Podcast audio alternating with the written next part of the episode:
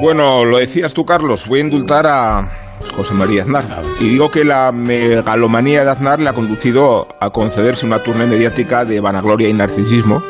Celebra el mismo su llegada al poder hace 25 años y se dedica a hacer mucha autocrítica de los demás como si fuera el pantocrator de la derechona.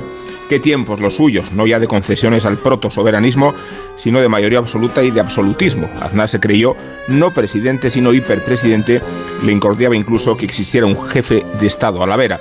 Nunca tuvo relaciones fluidas con Juan Carlos I y ahora se las cobra en sus entrevistas, pero bien podría reprochársele a Aznar su influencia perniciosa en la política contemporánea y la herencia que le ha dejado el PP, incluida la sede de Génova, hemos de añadir, que está en venta como una mansión fantasma y que representa la gloria y la desgracia del aznarismo, el balcón de la victoria y los despachos donde se urdió la gran corrupción sistémica y sistemática. Aznar se desentiende de ella y solo responde de sí mismo como si los galones, las responsabilidades y las amistades no malograran este diagnóstico exculpatorio. No hay más que echar un vistazo al delirio de la boda escurialense y a los matones que comulgaron en el altar mayor. Aznar dejó envenenado al PP igual que envenenó la crisis territorial de Cataluña a fuerza de dopar al monstruo Indepe y de concederle privilegios a Puyol.